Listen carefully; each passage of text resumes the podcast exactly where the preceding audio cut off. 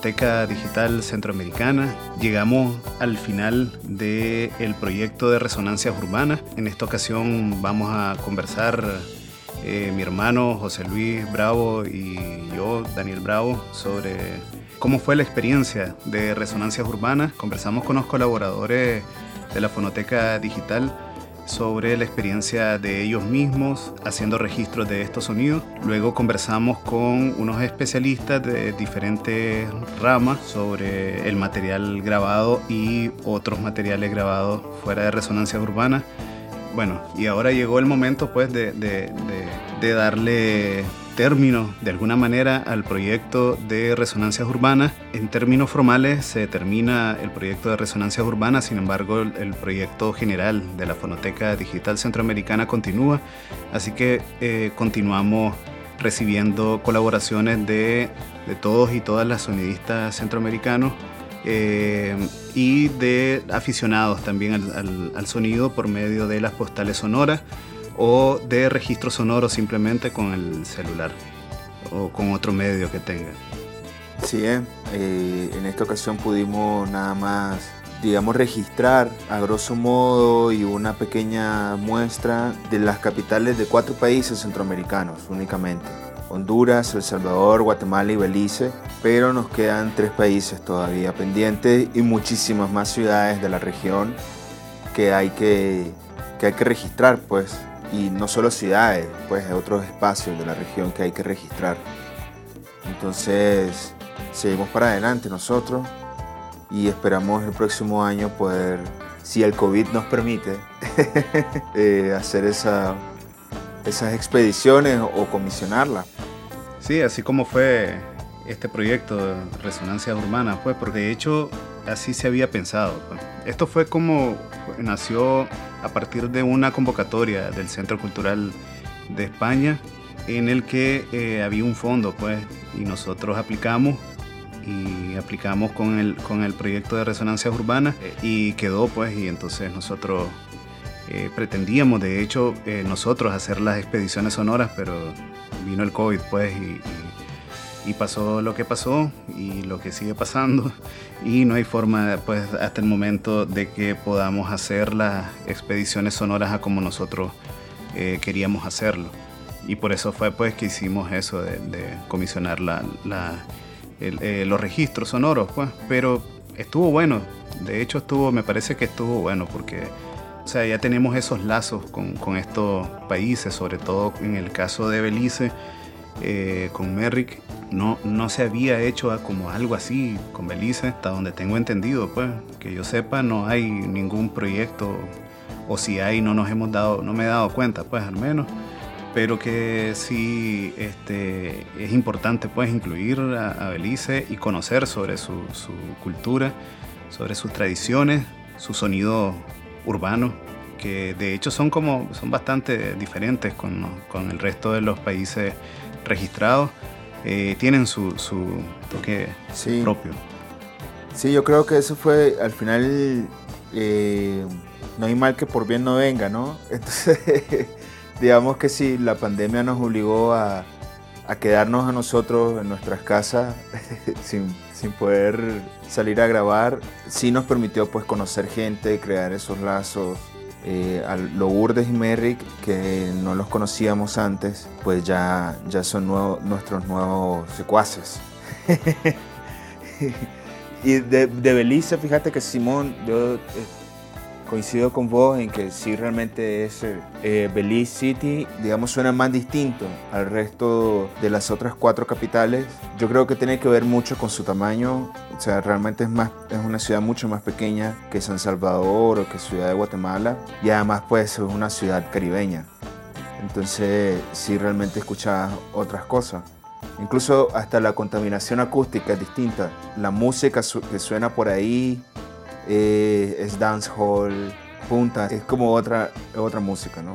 Y, por supuesto menos carros, menos vehículos, eh, menos edificios, por lo tanto el sonido puede viajar un poquito más y no se queda atrapado en ciertos espacios, como sí se nota en los registros que nos mandó eh, Lourdes en la zona centro de Ciudad de Guatemala, aunque no hay edificios muy altos, sí ocurre que las calles son bastante angostas. Entonces tenés edificios, construcciones de, de dos plantas, de cinco plantas en cada lado de las calles y eso pues hace que el sonido del tráfico, de las motos, eh, se quede ahí atrapado pues. Entonces eso no ocurre en, en Belize City. Creo que es una de las principales diferencias que se puede notar. Qué afortunados los beliceños y las beliceñas, te digo. Sí, todavía, pueden, todavía conservan el entorno eh, más natural, pues. Para, para, poder hacer esto con, con, con, los muchachos, pues, con Merrick, con Alourde, con Ángel y con Homer, tuvimos que ponernos de acuerdo en qué tipo de, de, sonidos, qué tipo de, de paisajes sonoros andábamos buscando, sin que eso influyera pues en, en, mucho en la decisión de ellos. era como solamente una, una, una idea, algo con, con qué empezar, pues, porque ya ellos conocen mejor que nosotros la, de cada lugar representativo de cada ciudad. Em, entonces, pues ellos eligieron esos puntos, ¿no? Ellos eligieron... Me llama la atención mucho que, que por ejemplo, en el caso de Homer, eligió unos lugares un poco diferentes al, al, resto, más folclóricas, digamos así, pues un mercado que, que, una plaza tiene una iglesia, tiene un mercado, eh, es histórica, pues, en, en, Honduras. Y ahí agarró un montón de cosas, pues, de un solo. Y había un montón de, de cosa que, que interesante, que conviven en un mismo lugar, en un mismo sitio, pero que son en, dentro de cada una son sonidos muy diferentes. Exacto. Sí, yo creo que eh, esto nos permite darnos cuenta de las similitudes, pero también de los contrastes que hay en, en cada país, en cada capital. No quiero hablar de los países sería como inadecuado, ¿no? Porque en realidad hicimos resonancias urbanas fue de las capitales. Sí, sí, no, no es representativo del país. Ajá, exacto. Porque ni siquiera todos los cascos urbanos de, de cada país suenan igual. Eh, Managua no suena igual que Estelí. La misma temperatura también es distinta. Las actividades comerciales y económicas no son las mismas en, en lo absoluto. Pero sí, este, digamos, tenemos bastante, podemos encontrar bastantes similitudes y bastantes contrastes entre las cuatro capitales. Eh, similitudes, pues bueno, son capitales, ¿me entendés? Capitales de países centroamericanos que por desgracia, pues somos países con bajo desarrollo económico, de bajo a medio, digamos. Y eso significa, pues, entre otras cosas, también un desarrollo urbano un poco desordenado, quizás muy, muy arcaico, ¿no? Medio la zumba marumba, como diríamos en Nicaragua. Y que eso pues sí definitivamente se escucha. Ahora, creo que pensando en actividades económicas, quizás la muestra eh, que obtuvimos de resonancia urbana no nos pudiera, eh, no nos permite arrojar eh, conclusiones muy precisas pero sí se puede escuchar, por ejemplo, algunas cosas repetidas ¿no? en, los mercados y, en, el paisaje urbano circundante. Podríamos decir que hay bastante comercio, de cierta manera informal, eh, vendedores ambulantes, tienditas, puestos de no sé qué, también tenemos mucho venta de comida, tortilla. Eh, tenemos dos tortillas, de registros ¿no? de tortillerías. Tenemos registros por lo menos de tres espacios de comedor eh, popular, digamos, dentro de los mercados. Entonces, con comida tradicional o comida casera, pues. Eh, de esos tenemos. Y yo creo que de alguna manera se podría decir que, que en eso también nos parecemos, ¿no? En, en cuanto a, a, qué es lo que impulsa la economía diaria, hasta cierto punto familiar, diría yo, de, de esos países. porque no notamos grandes industrias, no notamos, qué sé yo, una fábrica de, de qué sé yo, ¿no? Eh, bueno, quizás por el punto geográfico, o sea, por dónde están ubicados, pues, pero deben de haber. Pues. Sí, claro, por supuesto que hay industrias, pero no, no las notamos tanto, habría que ir a buscarlas, creo yo. Así como hay un registro eh, que se mencionó en el episodio pasado de Inas Mercedes, de, una maquila, creo que es, una, es la entrada de una, de una maquila, creo. O sea, eso es todo una, una suena súper diferente, podría ser lo más parecido a un mercado, por ejemplo, pero, pero no es exactamente un mercado. Entonces eh, es otro tipo de, de, sonidos pues, que lo provocan eh, la, la, actividad comercial circundante a, la maquila, digamos, pues, la fábrica. Más los trabajadores de ahí, etcétera, pues, el transporte público, pero si hiciéramos un registro son o hiciéramos registros sonoros dentro de Managua, en la capital, digamos en el centro, entre, entre comillas, no lo tendríamos porque no está en el centro. Ahí, ahí eso es lo que parece que sucede en ese caso. Estos lugares están más alejados. Sí, y, y, fíjate que ahorita que decís eso, me pongo a pensar en que una de las diferencias que hay, por ejemplo, en Belize City con respecto a otras ciudades, es el ritmo. O sea, por ejemplo, vos, vos me estás diciendo ahorita de ese registro que hay del complejo de las Mercedes. Fue grabado en la Rush Hour. O sea, todos los trabajadores o la mayoría de los trabajadores llegando al lugar. Y además llegan, pues es que esa gente llega, tiene que marcar tarjeta, pasar revisión y no sé qué.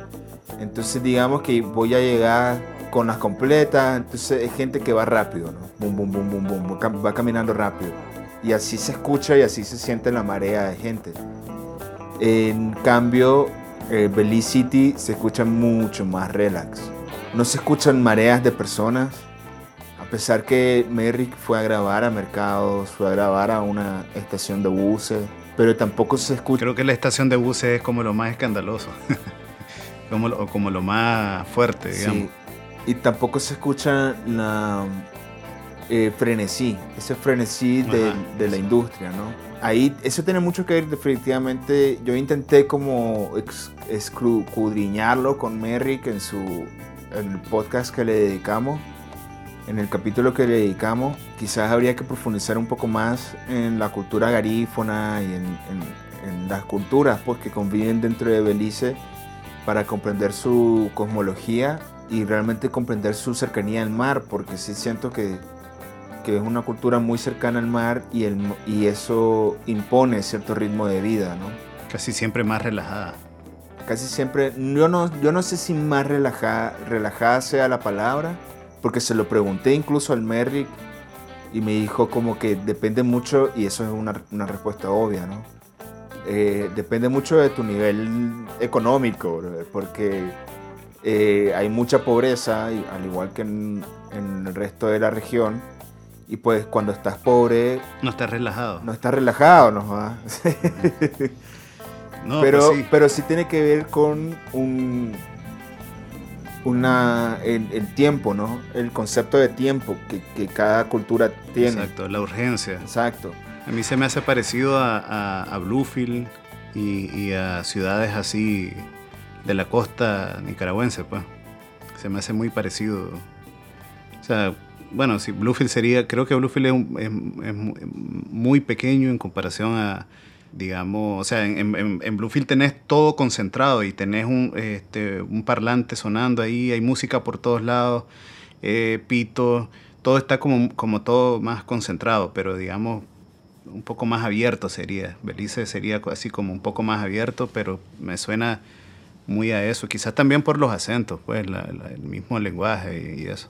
Yo creo que eh, todavía queda muchísimo más que, estudiar de los paisajes sonoros de Centroamérica, que son muy diversos además. Digamos que Resonancias Urbanas nos permite, nos permite darnos cuenta de eso, como de, la diversidad de espacios que nos ofrece Centroamérica, nada más con un pequeño, una pequeña muestra, ¿no? Porque como vos decís, hay muchas capas Entonces siento yo que quizás el resultado de resonancias urbanas nos permite escuchar eh, una capa muy homogénea de, de, la región, o sea, capital.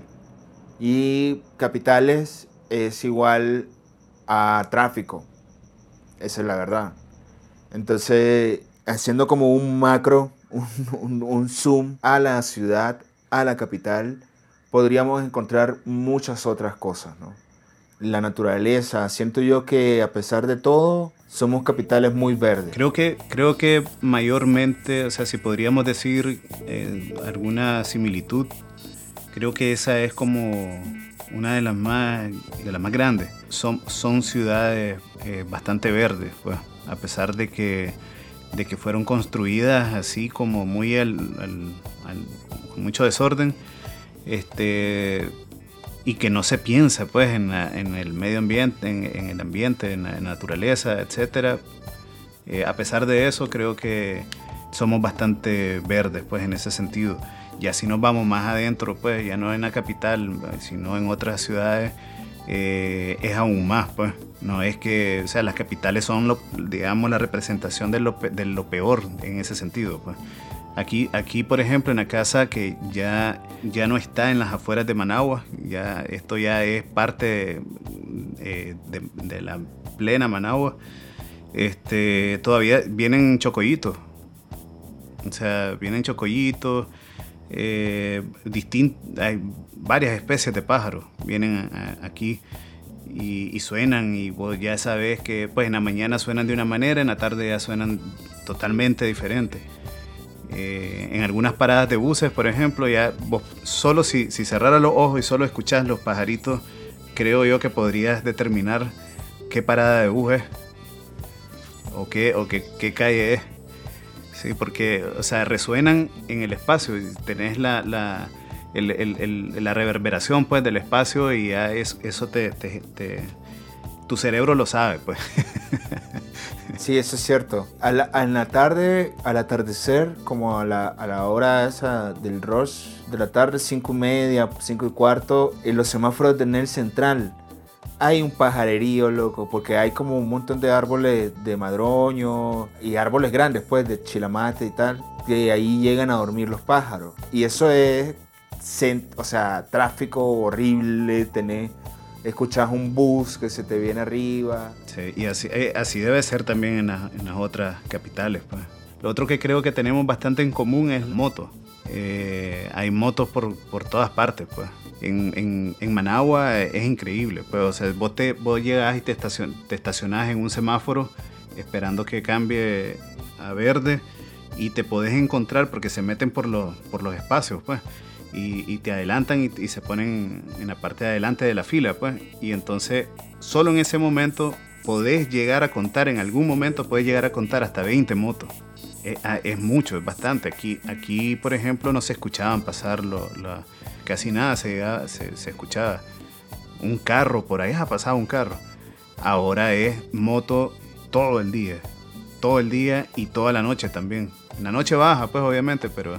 Y, y en, ciudades, por ejemplo, como el, eh, San Salvador, se escucha bastante la cantidad de motos. Con Ángel platicábamos sobre eso y, es, pues, es absurdo. En Guatemala también. También se, están presentes.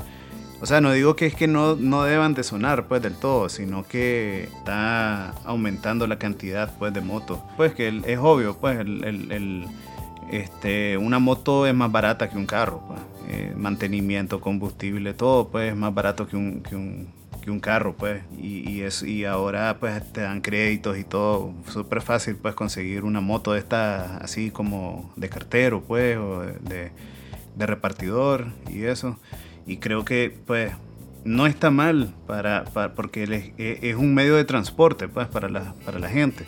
Bueno, genera contaminación de, porque libera dióxido de carbono pues y, toda esa cosa.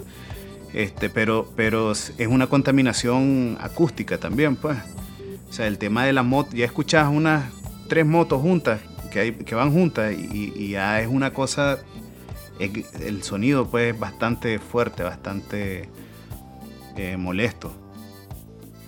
Sí, Yo creo que aparte de una cuestión económica, eh, pues que representa una alternativa más económica que el carro. También es una alternativa mucho más cómoda y eficiente que el transporte público. Entonces yo insisto, el problema no, no es que la gente se compre motos, sino que el sistema de transporte público en nuestras ciudades es deficiente, es increíblemente deficiente. Eso es otra cosa que tenemos en común en, en toda Centroamérica, creo yo. O sea, yo nunca comprendí cómo moverme bien en Guatemala y en San Salvador. En Honduras ni siquiera lo intenté. Pero en Managua los buses dejan de circular a las 10 de la noche. Y eso pues es una ciudad con una economía y un ritmo de vida pujante. Entonces cada vez es más común que, que la gente esté a las 10 de la noche todavía trabajando y que quizás salga a las 3 de la mañana o no, o sea, ese tipo de turnos, 24 horas. Ahí conviene una moto, mucho más. Exacto, y, y tenés que agarrar no sé cuántos buses a veces para, para llegar a tu trabajo, o se tarda mucho tiempo el bus en llegar. O sea, no, no es tan regular, digamos. Vos llegás a la parada y decís, tengo que esperar la 110. Ajá, pero ¿a qué horas pasa la 110? y ya llegaste tarde a tu trabajo, no podés eh, como que calcularte muy bien el tiempo. Eh, sí realmente es un problema, o sea, de transporte público lo que tenemos. Eh, no hay buses, si te das cuenta, Managua es una ciudad que lamentablemente sigue creciendo demasiado hacia la periferia de forma horizontal. Entonces hay muchísima gente viviendo en carretera Masaya adentro, ¿no? En Esquipulas, que si no sé dónde, ya en, en, zonas que no son precisamente el municipio de Managua. Y ni siquiera el departamento, a veces ya están en Masaya. Entonces, eh, ahí no llegan los buses, o tenés que agarrar dos, tres buses para poder llegar.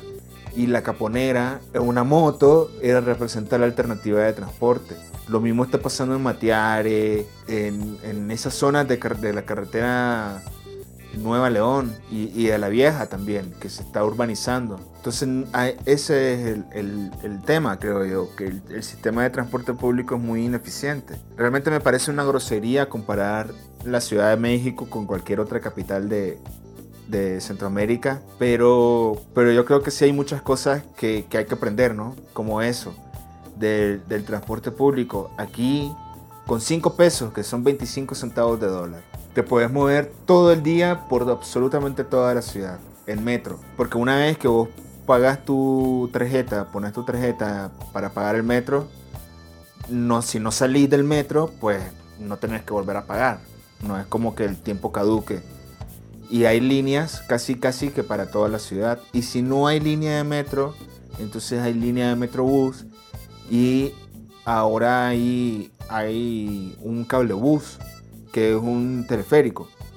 Porque muchísima gente viene del, Estado de México a trabajar para acá. Y el Estado de México es, bien alto, pues. La ciudad es un valle. Y el, el, cerro, los cerros que están alrededor de ese valle, es, la mayoría es el Estado de México. Entonces mucha gente viene de ahí para acá y hay gente loco que se tarda hora y media en llegar a su trabajo, es horrible. Entonces a esas horas, de las 7, de las 8 de la mañana, el, el flujo de personas en el metro de la ciudad es brutal, maje. brutal. Imagínate que 9 millones de personas usan el metro al día. Más de lo que de la población total de, de Nicaragua. De Nicaragua, exacto. para que esa gente vaya, llegue a su trabajo y produzca, ¿no? Después de todo, digamos, desde una lógica capitalista, eh, vos necesitas que esa gente vaya a producir dinero. Y, y, tenés que moverla, tenés que garantizarle la movilidad. Y eso es ajá, un mínimo. Y, y, eso es lo que yo siento que hace falta en Centroamérica, ¿no? Quizás ya en, en Costa Rica, pues, eh, he escuchado que es un poco más, más eh, más ordenado el, tema del transporte público. No sé Panamá cómo será, pero, pero me parece que son como, como países que le son un poco más preocupados de ese tipo de, de, cosas. Otra cosa que hay que, que, que, se puede rescatar del material que conseguimos en Resonancia Urbana es el acento y, y no la, o sea, la palabra hablada en todo todo lo que significa la palabra hablada, ¿no? El acento, el ritmo, la sonoridad. Por ejemplo, los beliceños hablan fuerte, hablan, son, son como medio bullangueros. Eso me decía el Merrick. Hablan, son muy echados para adelante. O sea, gente que extrovertida que no tiene como mucho problema en mostrar su vida. Más bien es como el común denominador, es que todo el mundo se mete con todo el mundo. Pues según lo que me contaba el mismo Merrick. Y eso es, algo que sí se nota, sí se escucha. hay un par de registros que nos mandó Merrick, que hizo en en un, mercado de mariscos, eh, donde se escuchaban unas carcajadas, loco, sonorísimas, así como... Ah, y el ritmo del inglés, del inglés creol, es otra onda, pues. Sí, y eso tiene mucho que ver. Yo soy de la idea que, que la forma en que la gente habla, las palabras que usa, la velocidad con la que habla, te dice mucho también de su formación, ¿no? Y una forma de pensar. Por ejemplo, el alemán es un idioma que se presta mucho para la filosofía porque tiene muchos pronombres y muchas formas de conjugar y la gramática en sí misma te permite filosofar. El español te permite, digamos, comunicarte y ser de otra manera, pensar de otra manera, conjugar y armar tus ideas de otra manera. Eso me parece que es importante rescatarlo también. Eh, decía Fernando Silva, un poeta nicaragüense y, médico pediatra además, de allá de Río San Juan, ya murió el señor, él decía que, que mientras más calor hay en un lugar, la gente habla más rápido porque está sofocada, ¿me entendés? Y entonces aquel cipote venía y me decía no sé qué, o que el campesino de las Segovias dice, eh, habla al ritmo del caballo. Yo, yo, creo que sí, Fernando Silva tenía razón en ese punto, ¿no? Hay una cuestión ahí del, del ritmo de, vida que está muy presente en el habla. El, el modo en que los nicaragüenses arrastramos la cierta letra, la S, la J, también tiene que ver como con esa, con esa construcción y con esa gramática, ¿no? De, del pensamiento y, y de la vida en ese sentido yo sí me gustaría incluso hasta estudiarlo más, ¿sabes? Esa parte del lenguaje. Porque siendo países muy cercanos en todos los aspectos, pues cercanos geográficamente, pero también culturalmente, económicamente, etcétera, políticamente, eh, sea lo que sea que eso significa, también somos muy cercanos, pero tenemos acentos distintos. Ya los extremos, digamos, son Nicaragua, Costa Rica, eh, Honduras, Guatemala, son como los extremos de diferencia en, los acentos, ¿no? Eh, Honduras y El Salvador me parece que tienen acentos bastante parecidos, incluso El Salvador con Guate también tienen algunas palabras y algunos dejecitos, ¿no? Algunas eh, muy, muy, muy similares. Suele pasar, pues, que que no, no, somos conscientes de la manera en la que hablamos, pues. Nosotros solo hablamos. O sea, no, no, no nos damos cuenta cómo lo hacemos. Pero, pero son particularidades los acentos, pues son, son muy característicos de cada... Yo creo que en ese sentido eh, hay muchas diferencias y algunas similitudes en Centroamérica. Porque, por ejemplo, casi toda Centroamérica utiliza el vos para referirse. en, en Panamá no, en Panamá hablan de tú. Pero ahí, hay otra historia. Ellos tienen mucha historia con Sudamérica, no, no tanto con Centroamérica. En el, en el, caso de Belice, creo que eh, no recuerdo de haber escuchado algo de fondo, algo de música de fondo, pero tiene que ser punta. Eh, hay otro, hay dancehall, sí, tiene que ser como por ahí. Sí, escuché el episodio en el que conversabas con Merry que, que o sea, sus orígenes son religiosos en realidad. Bueno, como casi toda la música, pero, pero que ya, o sea, en las piezas musicales tradicionales, digamos, que las conocemos hasta aquí en Nicaragua también, por lo que también tenemos garífona acá, pues. Pero pues este son hablan hablan cuentan su, su como sus dolores, como sus sentimientos, son como oraciones, son como entonces es como bastante espiritual, pues, al menos así nace. Pues. Que no es fiesta necesariamente. Suena fiesta, pero que no es necesariamente fiesta. Sí. Sí, eso es algo de África que, que afortunadamente nos quedó, loco, en Centroamérica. Te lo digo. Porque, porque es eso precisamente que decís, ¿no? El, el narrar tus desgracias con un ritmo bailable, eso es bendito. De combatir y, de resiliencia, o sea, de, irte adaptando a las, circunstancias que te tocan, pues. Sí, no, una, es una forma de, sí, una forma de vivir. Sí, sí, somos muy de eso. O sea, estamos en, una desgracia y hacemos chistes de, de eso, nos reímos de, la desgracia. una anécdota chistosa de, que, que contó Ángel que este, la gente le, decía que, que, estaba haciendo, pues, porque no es común, lo, común es ver a alguien con una cámara. En otros países hasta un dron, pues, y ya la gente está viendo, pues, lo que estás haciendo.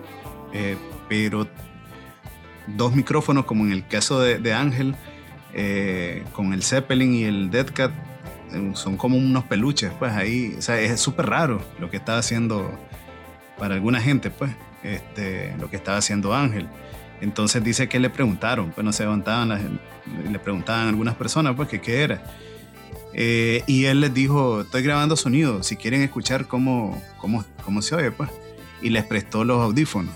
Entonces dice que, que la, la, la, la, expresión era como de, no fregues, cómo se oye, pero qué salvaje.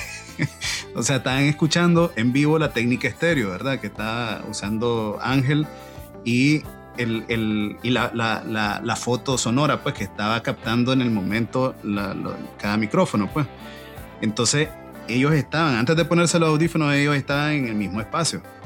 Pero ponerse los audífonos los obligó a poner atención a, a ciertos detalles de todo el paisaje sonoro que estaba ahí en ese momento. La, la, hubieron comentarios, dice, de que este, que, qué bonito, este, nunca le habían puesto atención a los sonidos y que qué bonito se escuchaba y que no sé qué. o sea, él, él hizo en ese momento lo que la fonoteca, y lo hizo en vivo, pues, lo que la fonoteca digital pretende hacer con, con todos los archivos y los registros que tenemos, pues, que es eh, poner atención y escuchar, además de registrar y de preservar y todo eso, pues pero también de, de, que, de despertar al tema sonoro. Necesitamos escuchar sí, más. Qué bonito, ¿no? Y cómo el, el dispositivo audífono eh, te obliga a prestar atención. Porque sí, o sea, el, el oído, la, la, escucha humana es mucho más rica que la técnica, cualquier técnica estéreo, ¿no?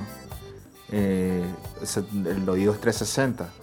Entonces, es pero como aún así la gente se sorprende con un simple mono o con un simple estéreo. Eh, es el, yo creo que es el dispositivo, tiene mucho que ver con el dispositivo que te predispone realmente a, prestar atención. Aquí en México me tocó hacer una pequeña investigación en la Fonoteca Nacional de México y en la Mediateca del Instituto Nacional de Antropología e Historia, que pues que son instituciones realmente es monstruosa, pues para lo que sin, en comparación con la Fonoteca Digital Centroamericana y que tiene muchos recursos y mucho tiempo trabajando también. Eh, entonces tienen, por ejemplo, una canción, una grabación que me encontré de Carlos Mejía Godoy con, acompañado de otros músicos grabados por un mexicano, pero yo no sé dónde lo grabó. Y es una canción inédita que yo nunca antes había escuchado y bien romántica, pues un, una mazurca eh, romanticona, bien bonita. Y, eso nunca lo había escuchado y lo escuché revisando en la Fonoteca Nacional de México, que son parte de la historia y que hay que irlas rescatando, hay que empezar a recopilarlas. Eh, quizás a nosotros nos toca como la, recopilar la contemporaneidad de nuestro tiempo, ¿no? O sea, lo, lo que nos tocó es el siglo XXI, entonces podemos registrar a partir del siglo XX para adelante, como lo, ese, ese periodo de tiempo que nos, nos ha tocado vivir. Es algo que me, que me decía el, el profesor Marlon, Marlon Hudson de Panamá, ahí está en la primera temporada del, del podcast. Él decía que todas las actividades humanas tienen que registrarse, buenas o malas, lo que sea cultural, lo que sea hasta el deporte, me decía él. Hay que registrarlo porque, porque es historia, pues es parte, es parte de lo que somos, nos va a le va a explicar a las futuras generaciones por qué quizás ellos viven esa realidad, por qué es que quizás ellos son así. Una cuestión reivindicativa de mi propia profesión y de mi, de mi propio ser casi, ¿no? Eh, el decir, ¿sabes qué? Yo voy a, a dedicarme 100% a esto. Hasta lo siento que es más cool, ¿sabes? Todo el mundo anda con una cámara, ahora el análogo está de moda entonces todo el mundo anda revelando rollos y tomando fotos con rollos vencidos y cosas. Y está chido, pues está cool registrar cualquier tipo de registro, está cool. Y cualquier tipo de expresión cultural y artística está cool. Pero todo el mundo lo hace. Sí, sí, no. El sonido, el sonido es medio punk en ese sentido. En eso, totalmente punk. Eh, yo personalmente quiero agradecer un montón al Centro Cultural de España en Nicaragua y a, nuestra gestora, que es Marjorie Vega, pues todo el apoyo, no solo por el financiamiento pues, que hemos recibido de, parte del CECEN, sino por el apoyo y la dedicación que, hemos, que, nos ha dado eh, Marjorie pues que además cree en el proyecto y eso es muy importante. Yo creo que sí es importante que el público que nos escucha nos siga escuchando, por favor, que lo comparta, que hable de, la fonoteca digital. Es un proyecto muy cool, man, todo el mundo me lo dice. Síganos en las redes. Eso es muy importante. Es muy importante no solo no, para nosotros, pues que nos hace ver que, que el trabajo que estamos haciendo vale la pena, sino que también nos permite captar más recursos. Entonces, para poder seguir trabajando. A lo mejor para nosotros, nuestra generación, no sea esto una cuestión tan valiosa, pero hay que pensar en las futuras generaciones, en los hijos que ya están, en las sobrinas que ya existen. Ahorita están niños, pero en algún momento van a querer escuchar esto, van a necesitar escuchar esto. Síganos apoyando y sigan escuchándonos y feliz mezcla. Sí. tenemos, tenemos un montón de proyectos en mente. Eh, creo que, y, todos, uno más interesante que el otro. O sea, es, increíble lo que podemos hacer con, el tema del, sonido, la preservación de lo sonoro. Pues. Entonces, sería súper bueno que, que, compartan con alguien que crean ustedes que le puede interesar el tema del sonido, compártanlo.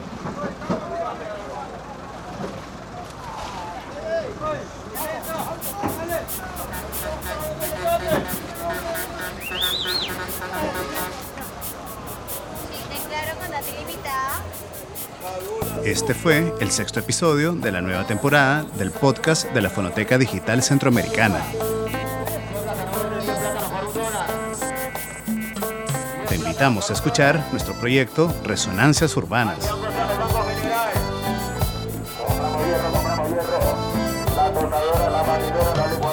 Visita nuestras redes sociales y contanos a qué suena tu ciudad.